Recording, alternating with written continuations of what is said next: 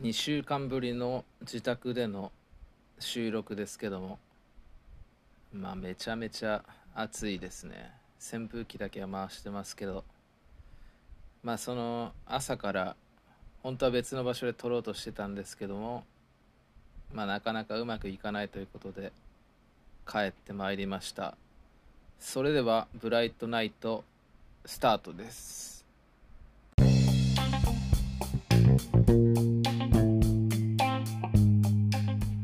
2020年8月15日土曜日 Anchor、Spotify などでお聞きの皆様いつもありがとうございます。奈良県大和郡山市からお送りするブライトナイトパーソナリティはブライトマンです。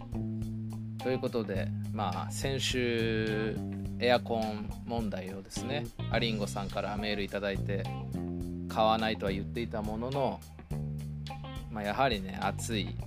ですよね。全然何でしょうね。汗をかきながら家にいたりとかはいいんですけどこう配信を撮るとなるとやっぱりこうなんでしょうね。ベタベタしたりとかあと扇風機とかもねまあ回してますけどあの一番強いパワーで回すともっと音がひどいので、まあ、弱めて風を浴びてるのでなかなか辛い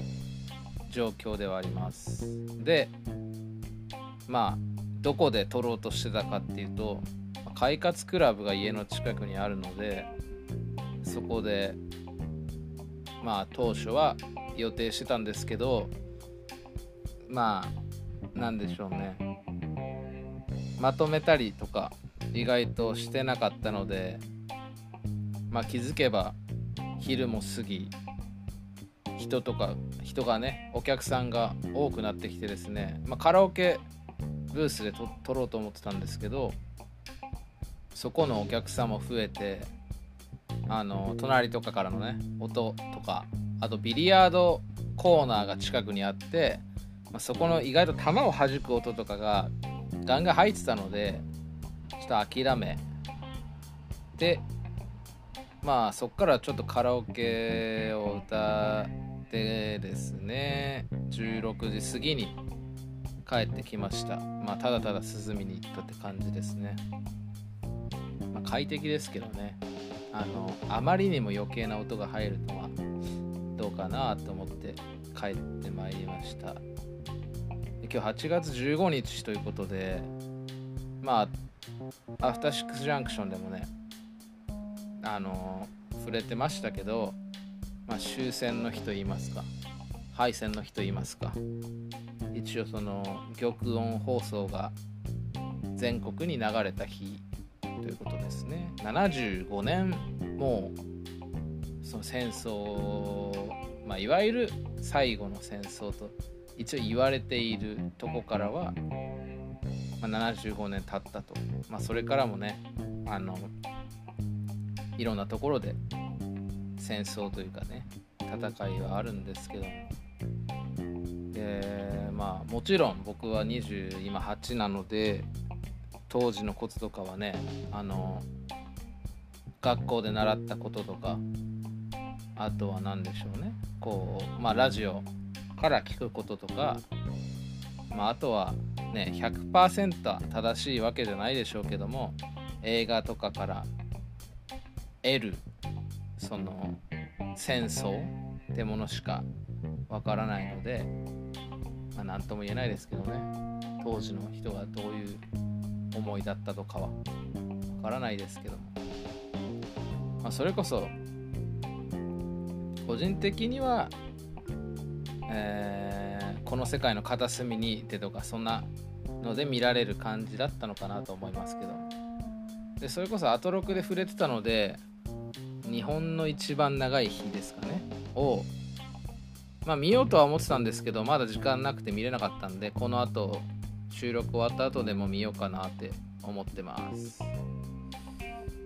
そうですね、まあ、あとはなんかまあだいぶですねまあコロナ太りっていう言い方では収まらないですけどもここ2年ぐらいでだいぶ私は太りまして、まあ、別に事あるごとに痩せる痩せるいってどんどんどんどん太っていく一方なんですけど今週末はちょっと試しに今断食をしていて、まあ、なんか健康そうな飲み物健康そうなっていうかなんでしょうね。あのビタミンなんとかが入ってますみたいなやつとか、えー、無添加でなんかその糖とかも使用してなくてみたいな飲み物をしこたま買ってきて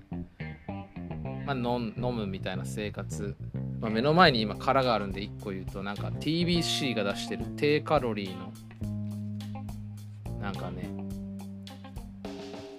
マスカットとオレンジの入ったジュースみたいな、まあ、1本53キロカロリーみたいな。なん。かそんなんばっか。飲んでなんか高木とか山本隆明アナウンサーとかあと日比さんも言ってたかな。なんかその夏バテじゃないけど食欲がなくてみたいな話してたんですけど私ブライトマンはそんな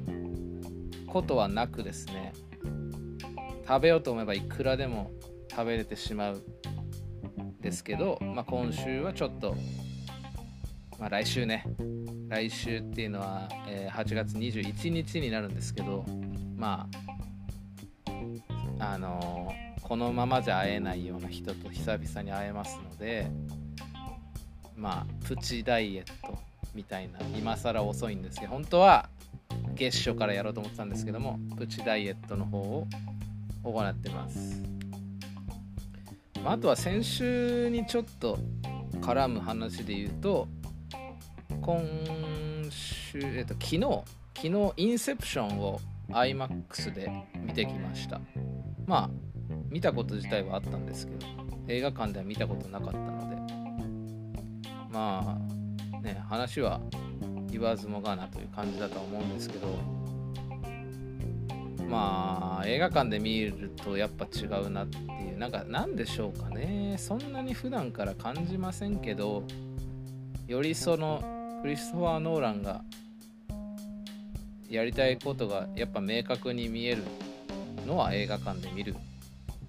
のがいいんだろうなっていう感じはしてます。まあ、そんな感じでまあなんでしょうね奈良の中では映画館に行ってみたりとかまあさっきの快活クラブに行ったりとかしてるんですけど何ですかね。別にコロナをそんなに気にしてる方ではないんですけど、えー、がなんだ？緊急事態宣言以降奈良から出たのは3回。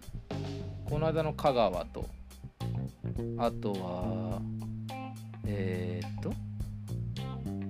どこだっけ？あえっとちょっとまあ1ヶ月前ぐらいに行った鳥取夜中に鳥取にあの車で行って車で帰ってきてほぼ何もしないみたいなのと6月末ぐらいに実家に帰る用事があったんで行ってそれぐらいですかね。なんかなんでしょうね。でしかも映画とか博物館とかめちゃめちゃ行きたいんですけどなんかデブ賞になっててどうにかしたいっすね。まああと夏場僕はもうほんと汗かくんで出たくないっていうのがまああるのかもしれないですね。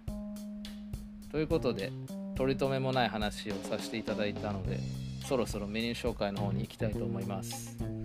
えー、っとですねまあ毎回変わらないですけども、えー、この後すぐのコーナーはリスナーフューチャーファストパスト編ということで1週間のアトロクをえー、私ブライトマンがですね振り返るリスナーのフューチャーパストということで、えー、今回はえー、っとですね10月の10日あ8月の10日から8月14日の週の、え、振り返りを行っていきます。で、え、続いてが、え、私ブライトマンが、え、1週間でアトロクに送ったメールの中で読まれることがなかったメールを紹介するメモリアライズ E メールというコーナーですね。えー、その次がアトロクで紹介されたカルチャーやブライトマンが気になったカルチャーを体験し浅く感想を言うコーナー。One Week One Culture でその後、えー、リスナーフューチャーパストフューチャー編ということで、えー、次週のアトロクで行われる特集の紹介。今回はですねえー、っと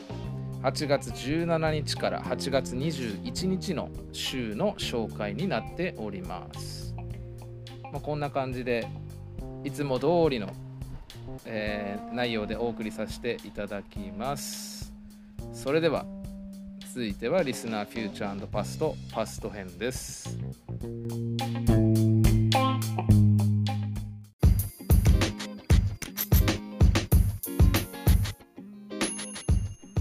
ここからは8月10日から8月14日のアトロクをリスナーであるブライトマンが振り返るリスナーフューチャーパストパスト編です。ということで、えー、TBS ラジオアフターシックスジャンクションで取り上げられていた内容を振り返っていきますでまず8月10日月曜日熊崎和人アナウンサーがパートナーの日ですけども、えー、8時半からのカルチャートークでは、えー、この週毎、えー、月曜日から木曜日まで投資で、えー、夏休み特別企画「アトロクティーンウェイブス」というコーナーをお送りしていました。でこちらは、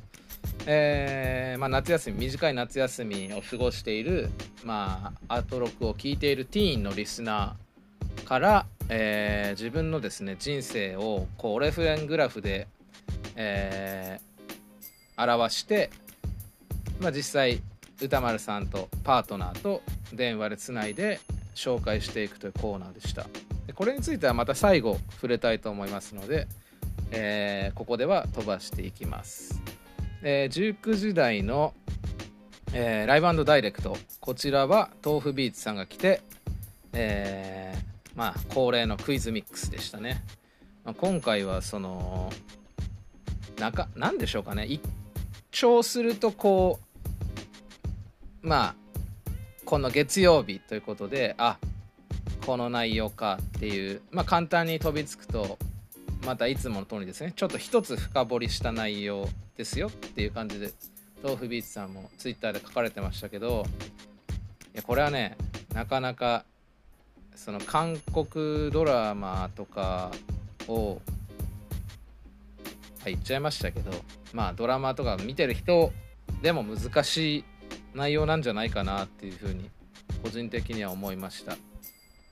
まあ、それこそ熊崎アナウンサーはですねあのハマって見てらして実際4曲目ぐらいで答え当ててたみたいですね歌丸さんもね答えられてたんで結構そこすごいなって思いましたまあ若干答えめいたことを言ってしまいましたけどもぜひぜひえー、っとですねタイムフリーラジコのタイムフリーで聞き直してみてください。で、えー、19時40分からは新概念提唱型コーナーということでアトロクミニ四駆部極めの超速グランプリ。ちょっとまだ聞けてないですけども来週あたりに、えー、また歌丸さんと熊崎アナウンサーのバトル3回目ですかねがあるみたいな話をしてましたねで20時代の「ビヨンド・ザ・カルチャーは」えー、日本のすごい記念碑特集ということでえー、っとですね辻田さんっていう方が来られてお話をされてました。来られてっていうかあれですねリモートで。で何でしょうかね。その要は戦争記念碑みたいなののお話だったんですけど結構何ですかね。あのパッと出てこないですけど街中にある小さいやつとか見かけますけどそういうのからあの大々的にあの祀ってる墓地とかその記念碑みたいなのを今回紹介していてなんか意外とこうお話を聞くと何でしょうね。いろいろ巡りたくなっちゃうというか別にあんまり歴史とか詳しくないですけど面白いって言うとちょっとね申し訳ないあれですけどあのいろいろストーリーがあるんだなっていう。でなんかその1個面白かったのはちょっと記念碑日本の記念碑とは離れますけどその大きな銅像みたいなのを作る技術っていうのが、まあ、もはや今の時代その大きい銅像を作ることがまずないので技術がなかなかないみたいなんですけども実はある国がかなりトップクラスにその技術を誇ってるみたいでしかもそれをいろんな国へ輸出している。主になんかそのアフリカとか言ってましたけどっていうのが意外というかまあ言われてみればあ確かにそういうの作ってんなとかあのたまにニュースで流れる写真とかで思いますけどその輸出それいうのを輸出してるとかっていうのが意外だったんでなんかねあの驚くような発見もあって面白かったなと思います。是非、えー、ラジコのタイムフリーとかまあこちらは、えー、Spotify などの、えー、ポッドキャストとか、えー、クラウドで配信されてるもので聞いても差し支えないのでぜひぜひ聞いてみてください。あとこの日はオープニングトーク珍しく月曜日には珍しく映画トークが多かったので、えー、映画好きな方はぜひぜひ聞いてみてください。で、えー、続いてですね8月11日の火曜日宇垣美里アナウンサーアナウンサーというかですね宇垣美里さんがパートナーの日ですけども、えー、18時半からは先ほども言った通りアトロクティーンウェーブス。19時からのライブダイレクトはマッサンバシリーのスペシャルライブ。ということで、まあ、結構これ個人的には好きだったのでぜひぜひラジコのタイムフリーで聞いてみてください。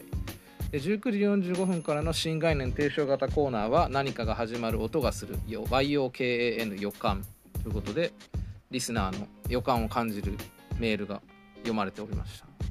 で20時代からの「ビヨンド・ザ・カルチャーは」えー、漫画家千葉哲也に聞く忘れてはいけない戦争特集、まあ、こちらリモートで生インタビューする形で漫画家の千葉哲也さんに、えー、まあその著書とかあとはその実際に千葉哲也さんが体験されたようなお話を聞いていく特集になってます。えー、まあ、何でしょうかね、まあ、先ほどもちょっと話しましたけどあのかなり戦争から遠い世代。まあそういう言い方が合ってるのか分かんないですけど遠い世代なのでこういう話を聞くのが何でしょうかね。ためになるっていうかやっぱなんかそのあこうだったんだなみたいなのは意外と面白いのでぜひぜひ聞いてもらいたいですね、まあ、あとはオープニングでは、えー、列に突入しで、まあ、なかなか過ごしづらい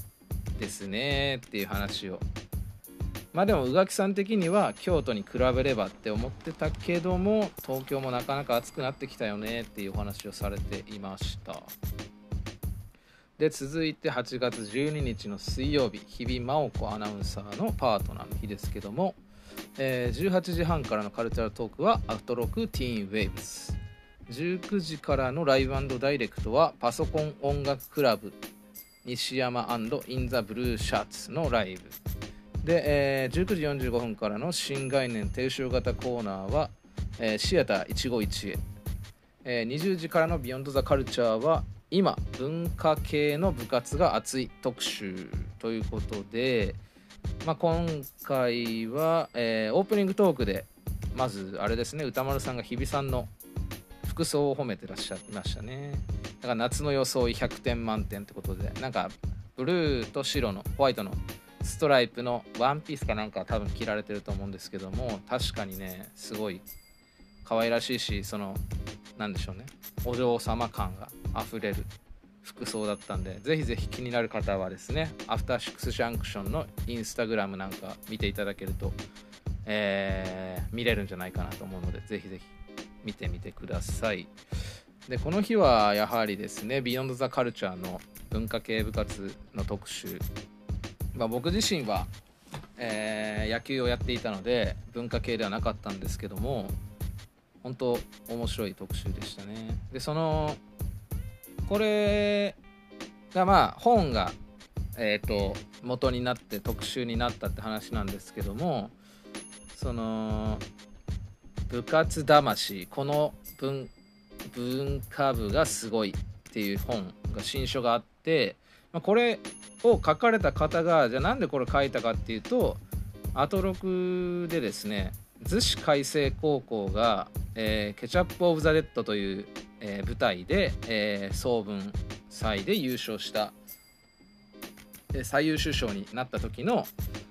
にインタビューかなんかを受けたんですけどもその回を聞いてああなんかその部活高校生の部活って熱いんだなってことで書いたそうです。であその本はまあ書いたといってもですね読売新聞の中高生新聞に連載されていた部活の惑星というのを元に書かれているんですけども、まあ、これがその新聞に連載してる時からその小説仕立てで書かれているらしくてですね、まあ、僕まだ読めてないんですけども非常にちょっと興味が湧きました。なんかねあの本当にこんなんあったのってぐらいストーリーが内容がすごい濃いお話でしたね。でなんかその何でしょうね。合唱部とか吹奏楽部とかパッとイメージする部活っていうのはまああと演劇部もですけどそういうのがあるなあとは思ったんですけどもこの特集の中ではファッション部とかあと文芸部の中にある俳句部門で活躍してる方の話とかあと書道部あと中には獅子踊り部なんかいうですね部活のお話が聞けるのでぜひぜひあのタイムフリーとか Spotify の方で聞いてみてください。まあそうですね。なんか特に獅子踊り部なんかはその地域の方から後継者みたいな感じで一子相伝秘伝の踊りを伝承されてるなんかなかなかねそんなことがあるなんて知らなかったのでなんかすごいためになるというかいい特集でした。8月13日木曜日、えー、うないりさアナウンサーのパートナーの日ですけどもこの日も、えー、18時半の時間カルチャートークの時間はアトロクティーンウェイブス。で19時からのライブダイレクトはハイパーヨーヨーの、えー、スペシャルライブということでこのライブがめちゃめちゃ良くて、まあ、15周年迎えて、えー、ワンマン公演なんかも控えてるんですけども22日ですね。ね控えてるんですけどまあね皆さん知っての通りライムスター大リスペクトグループなので今回もそういう楽曲が目白押し。中にはえっ、と今15ヶ月連続リリースっていうのを今挑戦してるみたいなんですけどもその中でリリースした夏っぽい曲もかなり良かったので是非これはタイムフリーで必聴だと思いますんで。よろしくお願いしますで、えー、15時19時45分からの新概念提唱型コーナーは Spotify プレゼンツラジオできるかなということで今回は、えー、あれですね、えー、先生が先生を、え、学校の先生を仕事されてる方で、え、配信授業をしてるんだけどこううまく取れないというかマイクが悪いのか何なのかみたいなのを相談事してましたね。で20時からの「ビヨンドザカルチャーは、えー、朗読ガチ勢。TBS アナウンサー堀井美香の「ゴンギツネガチ朗読教室」ということで、えー、16日にですねうないさんも、えー、と参加された、えー、日農研プレゼンツの、えー「青空」という題材を使った朗読ラジオでの朗読劇も控えているということで、えー、まあ堀井美香さんあの TBS では堀井美香さんがですね朗読関係は、えー、指導されてるということで今回登場されてゴンギツネについて語ってたんですけどもまあゴンギツネというかですねもうゴンギツネの「ゴ」その「ゴ」ゴンギツネというですね これもう、ね、全然伝わらないけどゴンギツネっていう時のその5ですね。ゴンギツネの5これをどのように言うかみたいな。そのファースト一発目の5をですね。どう伝えるかみたいなのがかなり熱量を入れて喋られててまあもう何でしょうね。ライフワーク並みのタイム感で喋られてる感じが本当にこの好きなんだなというかこういうちょっとねちょっと一見狂った感じにも見える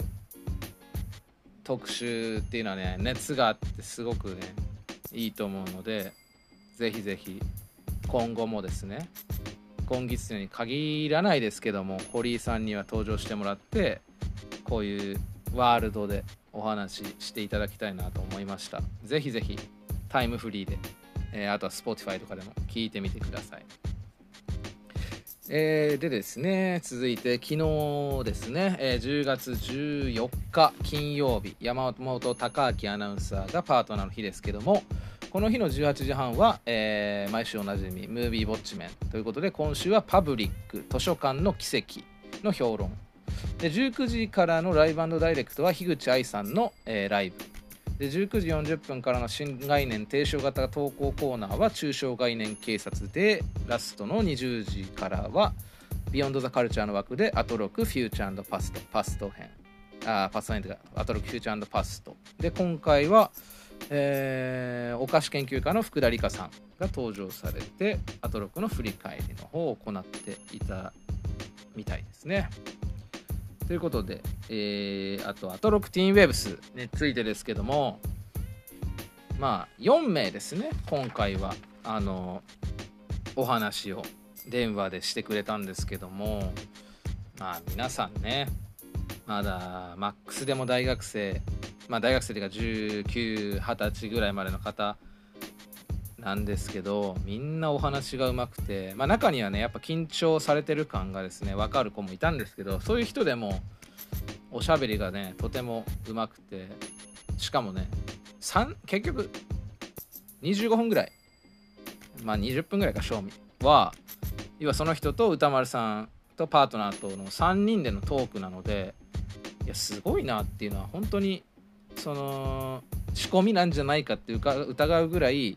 みんなすごい喋れててうんなんかすごいなと。自分が学生だった時はどうだったんだろうっていう思っちゃいました。なのでまあこれは全部、えー、Spotify でも聞けますしであとはですねあのー、そのコーナーの中ではその波を分かりやすくするためにあのホイッスルを使って表現されてたんですけどもぜひぜひあのインスタグラムに、えー、その実際に書かれた折れ線グラフが載ってますのでそちらも見つつ聞くとまたより一層あ本当に増えまってんなとか、まあ、あとはねあの補助線にはなるのでぜひぜひ見ながら聞いてみるのをおすすめします。本当にちょっと面白い企画だと思うのでぜひ毎年ね夏になったらやってほしいし別に夏に限らなくても何でしょう。卒業シーズンとか入学シーズンとか分かんないですけどもいいタイミングでやっていただければなっていうふうに思っちゃいました。で僕自身もちょっとまだ完成してないんですけど二十歳までの、えー、ティーンウェーブス、まあ、僕はもうティーンじゃないですけども作ろ作って音声にしようかなって思ってるのであのこのブライトナイトの中でやるかは別ですけどもまあちょっとあのいや違うな楽しみにしてくださいってほどのものはできないので、まあ、できたらぜひぜひ聞いてください。そんな感じですかね。そうですね。以上です。なので、あれですね。以上。リスナーフューチャーパストのパスト編でした。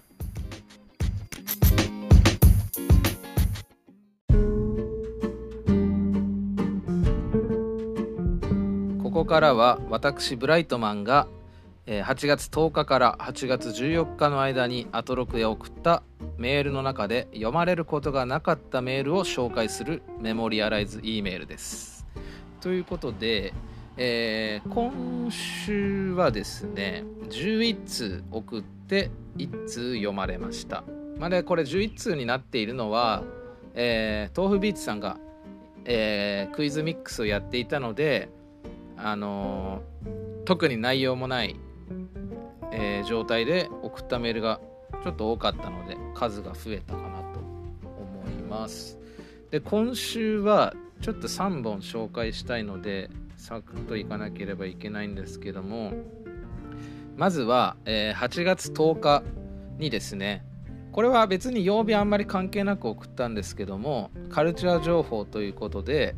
えー、アトロックに送ったメールになります。えー8月9日から16日まで三井アウトレットパーク横浜ベイサイドクジラの大屋根広場という場所で海とクジラと映画館と題して、えー映画の野外上映が8日間開催されていますこのアウトレットの C ブロック内にある店舗で1000円以上お買い上げのレシートを受付に提示すると参加できるという条件みたいです、えーこの野外上映を行っているのがジャーニースクリーンというプロジェクトで移動シアターの館長をしている足立優馬さんという方なのですが軽バンにバルーンスクリーンやプロジェクターを積んで全国で野外上映イベントを、えー個人で行っています。ぜひいつかアトロクでも取り上げてほしいです。ということでまああのカルチャー情報として紹介したかったのは、えー明日までですね。まあ聞くタイミングによってはもう終わってしまっているんですけども8月16日まで三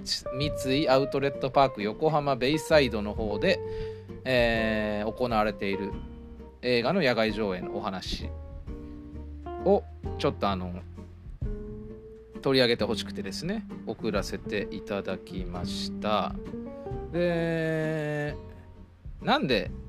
まあこれを送りたかったかっていうとまあ去年ですね私はこの足立優馬さんがですねえっと手がけている、えー野外上映を見に行ったんですね実際。でその時は梅田大阪の梅田でですね、えー行われていた野外上映に参加しました。でこれまあ面白いのがやっぱりそのバルーンスクリーンっていうですねえーっとななんて言えばいいんだろう。フレームが、えーっとまあ、空気入れて膨らますバルーン。でそこの真ん中にスクリーンがあって要は小さくして持ち運びができる。まで膨らますと大きくなる、えー、とスクリーンをこの足立さんがですね本当自分まあ何でしょう。この人自体はその映画が好きっていうよりかはえっとですね日本一周みたいな旅をヒッチハイクかなんかでやられててでその中でこう人が集まる場所っていいなってなった時にじゃあ何があるかなって考えて、えーまあ、野外上映って形を取られて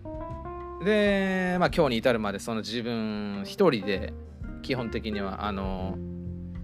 野外上映移動シアターの館長としてしてるみたいで。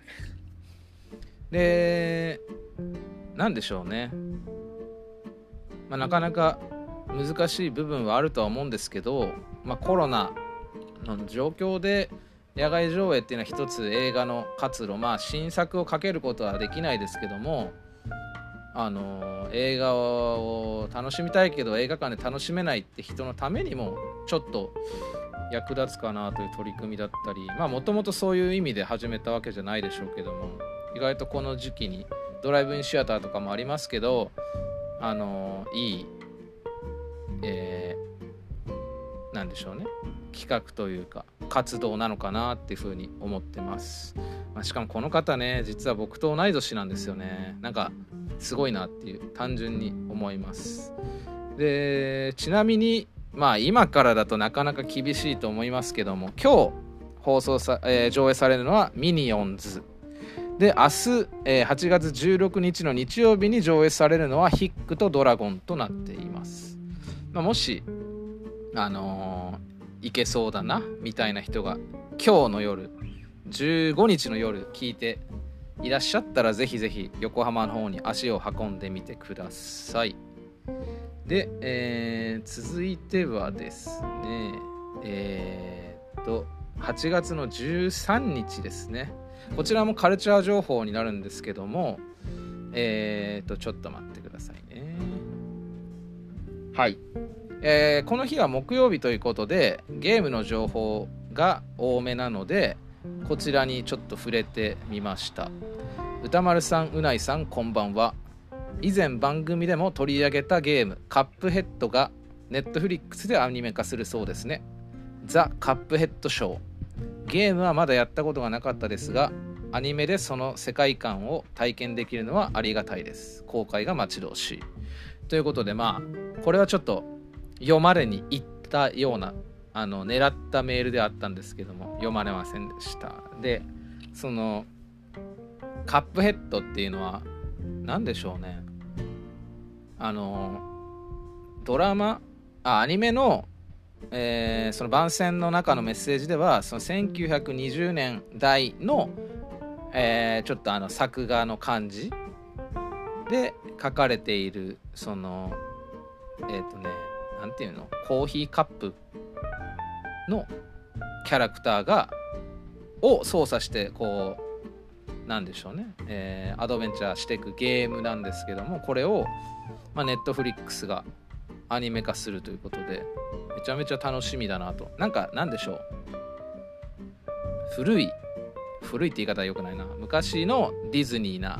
みたいなというかまあ多分アメリカでああいうアニメが流行っていたというかああいう形のアニメが多かったんだろうなと思うんですけども何でしょうね。今見るとまた新鮮だし。あと動きがなんか可愛いんですよね。その今は割とこうリアルリアルに寄っていってるとは思うんですけどもそれでもまあアニメの描き方ってあると思うんですけどまあそのね1920年代かつその人間ではないみたいなところがまたなんかその可愛さを増幅させてるかなと思っていてまあその金曜日かなまあネットフリックスで映画がどんどんどんどん作られて優先順位が変わっちゃうとなーみたいな話もしてましたけどもまあネットフリックスだからできることとかまあそういう方向で伸びてってくれるとすごい嬉しいですよね。まあアニメとかもそうだろうしねそれこそアメリカで作られたものがリアルタイムでこちらも享受できるのはすごい、ね、ありがたいことだしその今だと小さい子とかも携帯とか iPad みたいなのを触ることが多いと思うので街中で見ててもそう思うのでこういうアニメが携帯でピャピャッと見れるのはすごいいいことなのかなっていうふうに思ってメールをさせていただきました。で、ラストはまた同じ8月13日ですね。これは先ほどフューチャーパストでもちょっと言ったんですけども、ハイパーヨーヨーのライブダイレクト聞いてのメールになります。えー、ハイパーヨーヨーさん15周年おめでとうございます。独特のトークスタイルからマジでかっこいいライブのギャップに毎回やられます。ライムスターリスペクトが強すぎてライムスター飢餓状態の僕も少し回復したようなライブに早く行きたい熱が増したようなライムスターに負けないくらい熱いライブでした。夏曲も素敵です。ということでまあ先ほどだいぶ喋ってしまったのでここで何か取り上げるあれもないんですけども、まあ、とにかく本当にまずトーク面白い2人っていうのがありつつライブパフォーマンスをしだすと本当にかっこよくてですね、まあ、あとはアトロクに出るからこそこうライムスターリスペクトの曲をですねいっぱいやってくれるっていうのはありがたい反面先ほども言いましたけど飢餓状態なのでつらみたいな。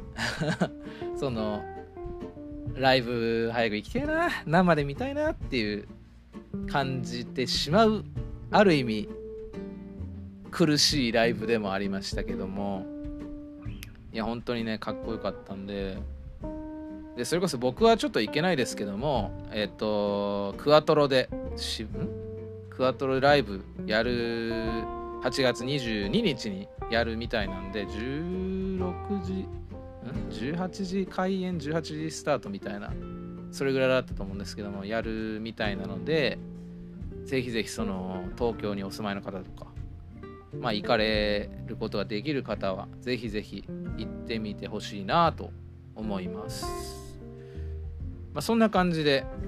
今週は3本紹介させていただきました。なんかまあ何でしょうね。思いはこもってるんですけどもなかなかまあラジオを聴く方も増えたしメールを送られる方も増えたということで厳しい厳しい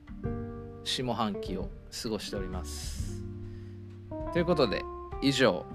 えー、メモリアライズ E メールのコーナーでした。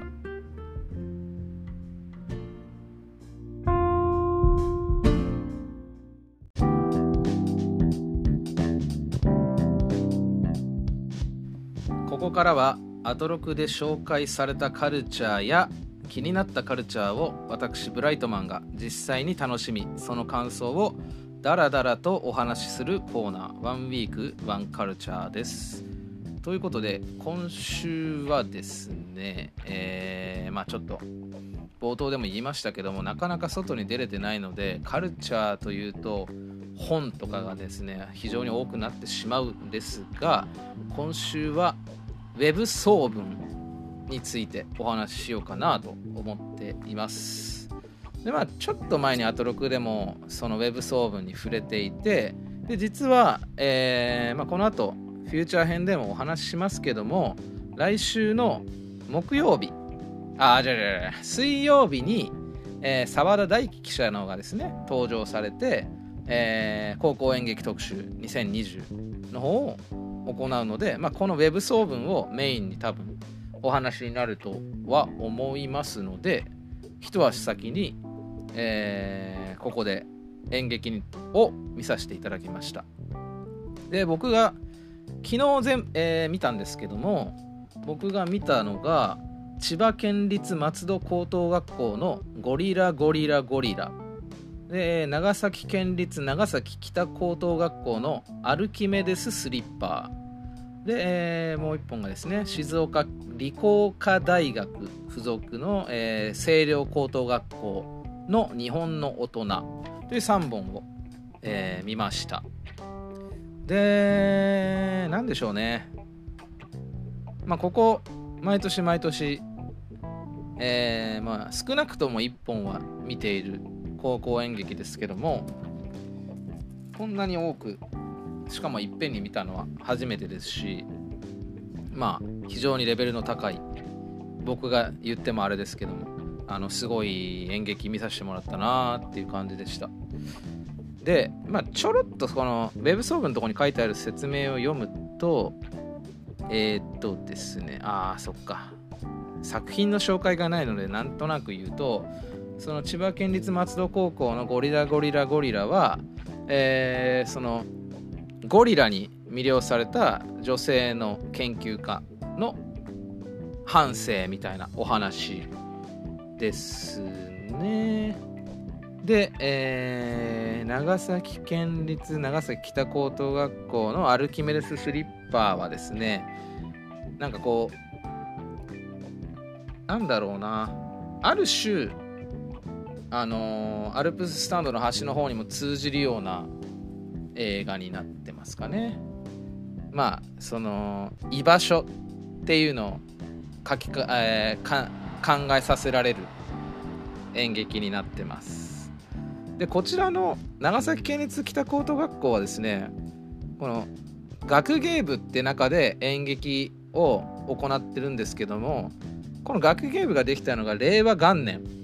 に2年生の部員3人で始まった部活ということでなかなかなんでしょうねすごいなーっていうとこはあります。えってことは今年は令和2年なんでだから要は去年の予選にこの3人で挑んで、まあ、現在は7名みたいなんですけども要は予選を突破してるわけですよね。なかなかすごいですね。ちなみに昨年度の部費が3000円だったみたいなんですけども今年はその活動実績がねまあそれはそうですよね。総分に出るってことで評価されて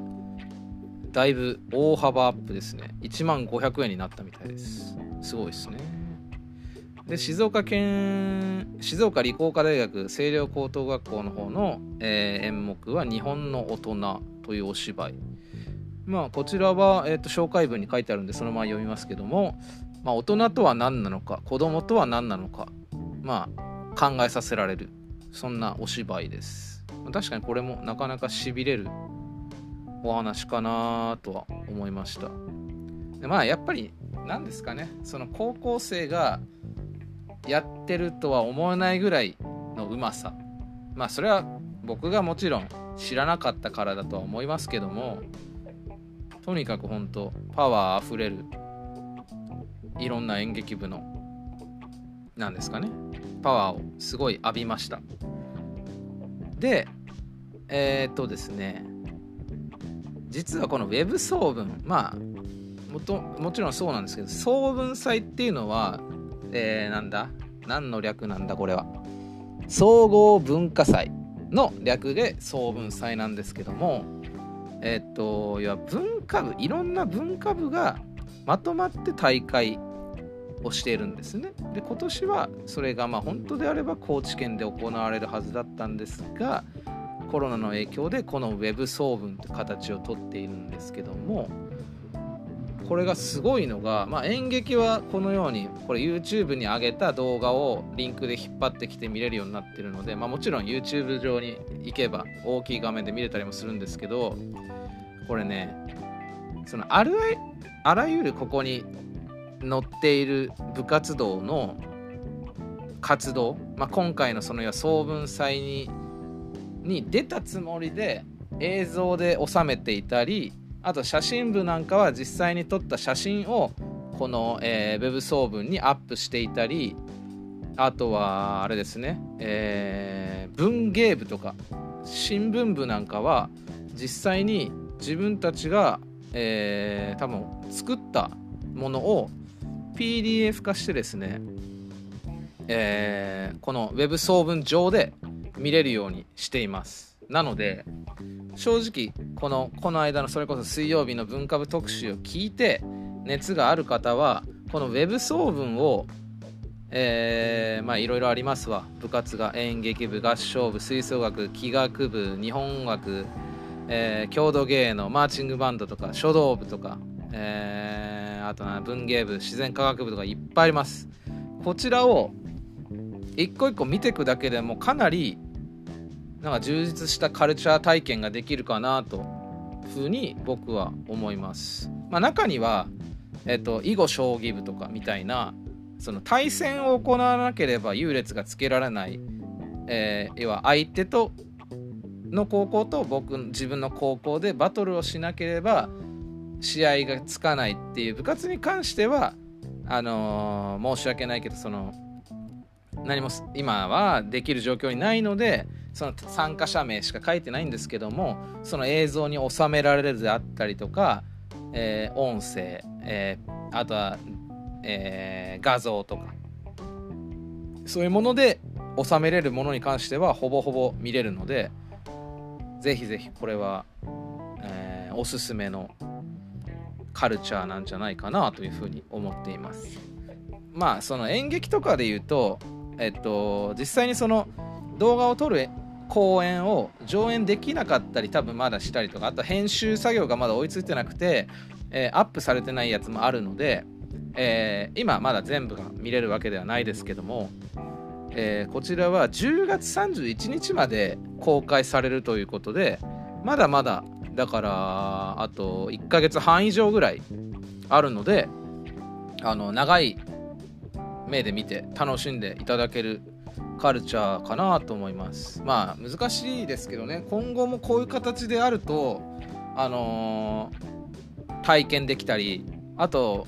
それこそ総文祭を見に行けなかった部活があの手軽に見ることができるので非常にいい、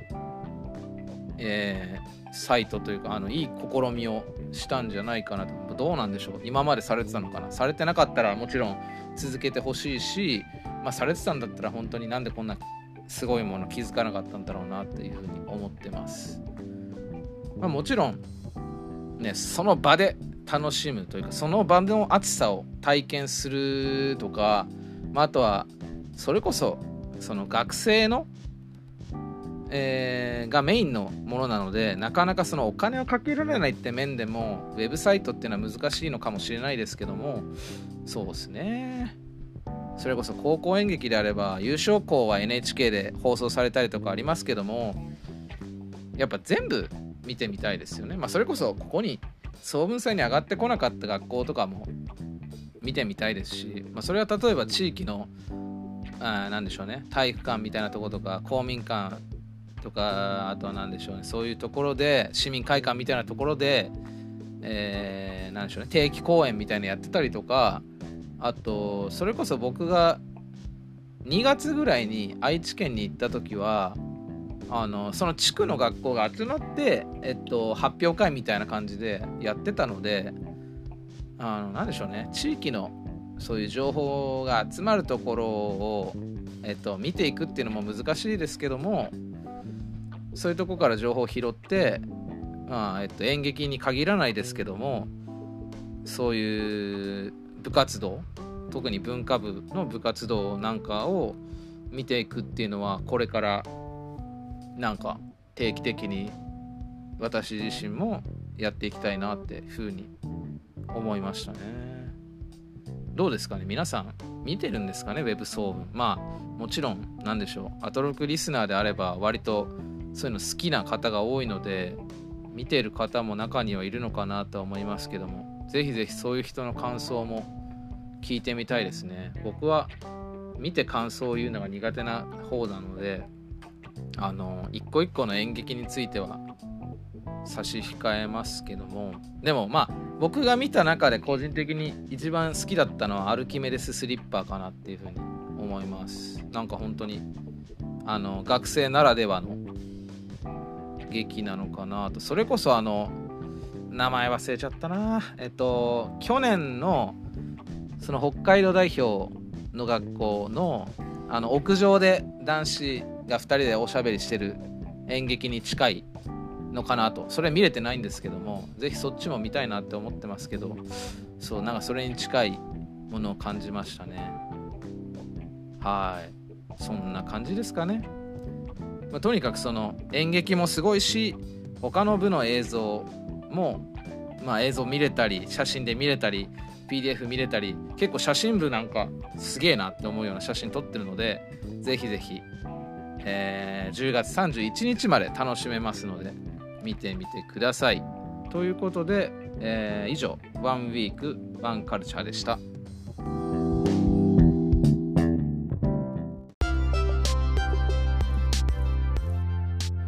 ここからはリスナーフューチャーパストフューチャー編ということで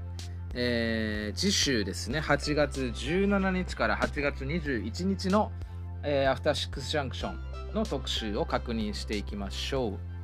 えー、8月17日の月曜日18時半のカルチャートークはプロ書評家プロインタビュアーの吉田剛さんの、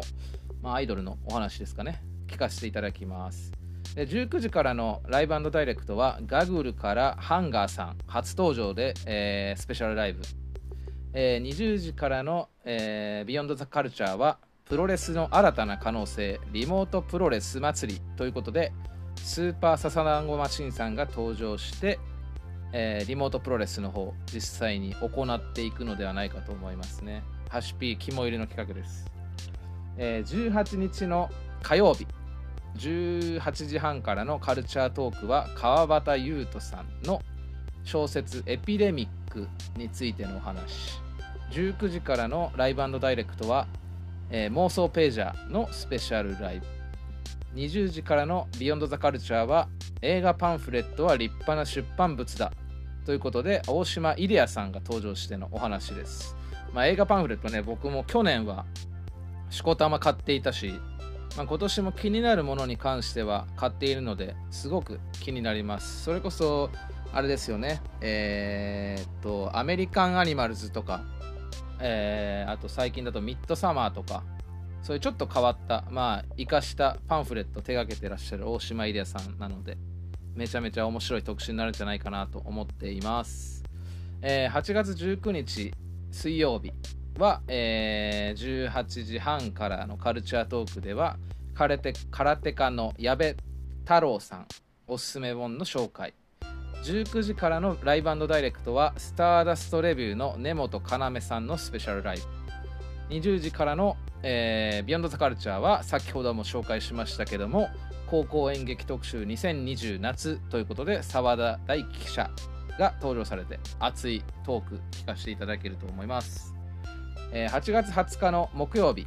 えー、18時半からのビヨンドザカ、ライブダイレクトじゃないカルチャートークには、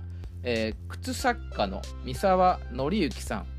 がですね登場されてアートとしての靴の可能性についてのお話ですね。歌丸さんも以前靴を作ってもらったということでそれこそあれですよね。昨日の、えー、なんだ歌丸さんが登場してる番組でもその靴紹介してたみたいですね。えー、19時からのライブダイレクトはマキタスポーツさんのスペシャルライブ。で20時からの、えー、ビヨンドザカルチャーは国産 RPG クロニクルスーパーミ時代の FF& ドラクエ。ということで、えー、また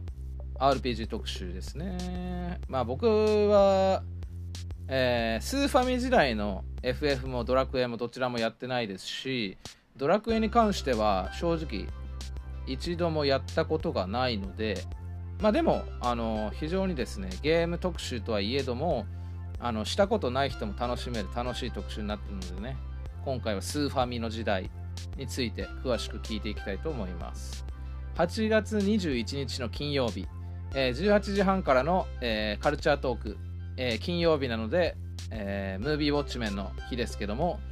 えー、課題映画は海辺の映画館キムネマの玉手箱ということで大林監督の遺作になりました海辺の映画館についての評論。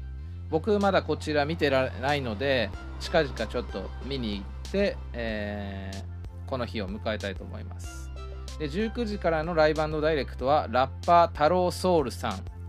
がですね登場されてのライブえー、20時代のビヨンドザカルチャーは、えー、フューチャーパスト、アトロクフューチャーパストということで、この、えー、8月21日は島尾真帆さんとコンバット REC さんが登場して、アトロクについて振り返ってくれるそうです。ということで、8月17日から8月21日の、えー、アトロクのですね、紹介でした。どうですかね。割と大島イデアさんのパンフレット特集とか面白いし。なんか今週はビヨンドザカルチャーまあ毎週面白いですけども特になんか面白いラインナップ並んでんのかなって思います。あとそうですね。演劇の方もえー、アトロック通じてだいぶ好きになっているのであのー、こちら楽しみにしてます。でさっきちょっと喋りそびれちゃったんですけど高校演劇の一ついいところとしては1時間っていうパッケージが決まっているので何でしょうサクッと見れるというかまあ長いのももちろん好きですけども1時間で見れるっていうところも一つ魅力じゃないかなって思ってるのでまあ時間のない方でも1時間どこか空き見つけてぜひぜひ Web 総文見てみてください。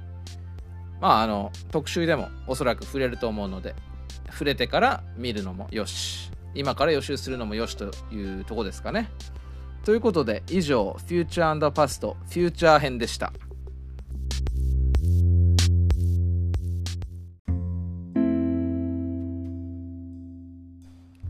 えー、ブライトナイトそろそろ終わりの時間が近づいてまいりましたえー、そうですね本当に家での収録は暑いんですけどもまあ、家が一番気楽に撮れるといえば撮れるし何でしょうね、まあ、雑音とかも電車の音がチラチラするぐらいでそこまでは変な音とか入ってないんじゃないかなと思っています。まあでもあれですねその暑さに負けずに外に出てそのいろんなことしていきたいですね。その博物館行ったりとか美術館行ったりとか。それこそ映画見るにしても今のところ奈良でしか見てないので結構見たい映画をですねここ4ヶ月ぐらいはスルーしてるのでなんかそろそろそのまあ大阪でも京都でも出てあのーいろんな話していきたいと思ってます。まあ、あとはそうですね。まだまだ改善の余地があるブライトナイトなのでそれこそ何でしょうね。前も言ったような気がしますけど結構そのリスナーフューチャーパストがですねあの何でしょう。試行錯誤というか毎回毎回こううまいこといかないなと思いながらやってるんですけど、まあ、このコーナーとメモリアライズ E メールをま合体させるっていうのも一つ手かなとは個人的には思ってます。そうすると何でしょう。まあもうちょっと時間ゆったりもできるしあとまあメールもの紹介とコーナーが結びついてるとよりこう分かりいいのかなというふうに思うところはあります。まああとは何でしょうね。なんかコーナーを増やすのもいいかなとは思ってたりとか。まあただ、まあ、大体1時間を目安に喋っているので、まあ、どんどん増えていくことでその時間も伸び伸びになってしまうので、まあ、ちょっと1時間でも長いのかなって思っている部分はあるのでそこはおいおい考えつつまあ考えているのはあんまり皆さん興味はないとは思いますけどもハロプロの楽曲紹介みたいなのをしていきたいなとかは思っています。そんな感じですかね。まあ、あとはまたあれですけども皆さん見てますか？F1 今週はですね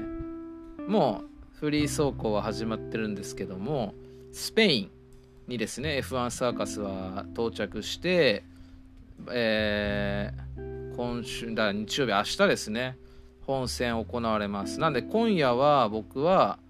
えー、予選を見る予定です。まあそれまでに何でしょう。だから日本の一番長い日とかもちょっと今日中に見れるかは定かじゃないですけどもちょっとまあ F1 見ていかないとなと思っています。でもねそうこうしてると9月の半ばから今度はアメフトも NFL アメリカのアメフトリーグも開幕しちゃっていよいよこう時間が足りねえなと思っているのでちょっとねそれこそアトロックもその僕が聞くのをお休みしてた時期のとか全然まだ聞けてないですしうーんなんか時間のやりくりがうまくなりたいですね。なんか皆さんねどうしてるんでしょうかね。僕はほんとそこが予定立てられない人間なんで苦手で困ってます。まああとは掃除ね。掃除もやっていかなきゃなと。あとあんまりその気にしてるとかじゃないですけども一応そのこの「ブライトナイト」ですね今回で9回目ですけども、えー、視聴数っていうんですかね再視聴再生数みたいなのが見れるんですけども今回であ今回というか前回までの放送で実は、えー、400回を超えました。まあもちろんその、えー、何でしょうかね。一瞬だけ開いて閉じちゃったよみたいな人も含まれるので、まあ、実際のところどれだけ聞かれてるかみたいなのは微妙なところですけどもまあいっぱい聞いていただいてありがたいなぁと思っております。でなんかいろいろ統計取れる統計取れるとかと勝手に取ってくれてるので面白かったのがそのどの場所で聞かれてるかみたいなのが国単位で見れるんですけども、まあ、当然ダントツで日本、まあ、90以上占めてるんですけども海外でもまあそれこそね日本の方で海外住まれてるよっていう人もいらっしゃると思うのでドイツスウェーデンウクライナイギリスでそれぞれまあ僕の全体の中の1%聞かれているみたいで。まあどういうねもし、えー、それこそ海外の方であればどういうきっかけで聞かれてるのかとかえー、それこそ日本の方であればまあアトロク好きなのかなとかポッドキャストがそれこそ世界的に流行ってるから聞いてみたらなんかつまんねえことやってたなとかそういういろいろあると思うんですけどもいろんなとこで聞かれているんだなというふうに思っています。なのでそうですねなんかそんなに手広くやれないですけど、まあ、海外のこととかもなんかねあの知りうる限りのことで喋れることがあったら喋れるのも一つありなのかなと思いました。まあそんな感じですかね。エンディングは。まあ一応ちょっと冒頭で、えー、お伝えし忘れたので、まあ、今週はちょっとえっ、ー、と前回が月曜日配信でえー、今回は土曜日ということで期間が短かったこともあってメールはですねいただけてないですけども、えー、随時募集の方をしています。公式メールアドレスが brni0406-gmail.com 最初のですね brni は、えー、ブライトナイトを略してブラナイと呼んだ時の頭文字 brni ですね。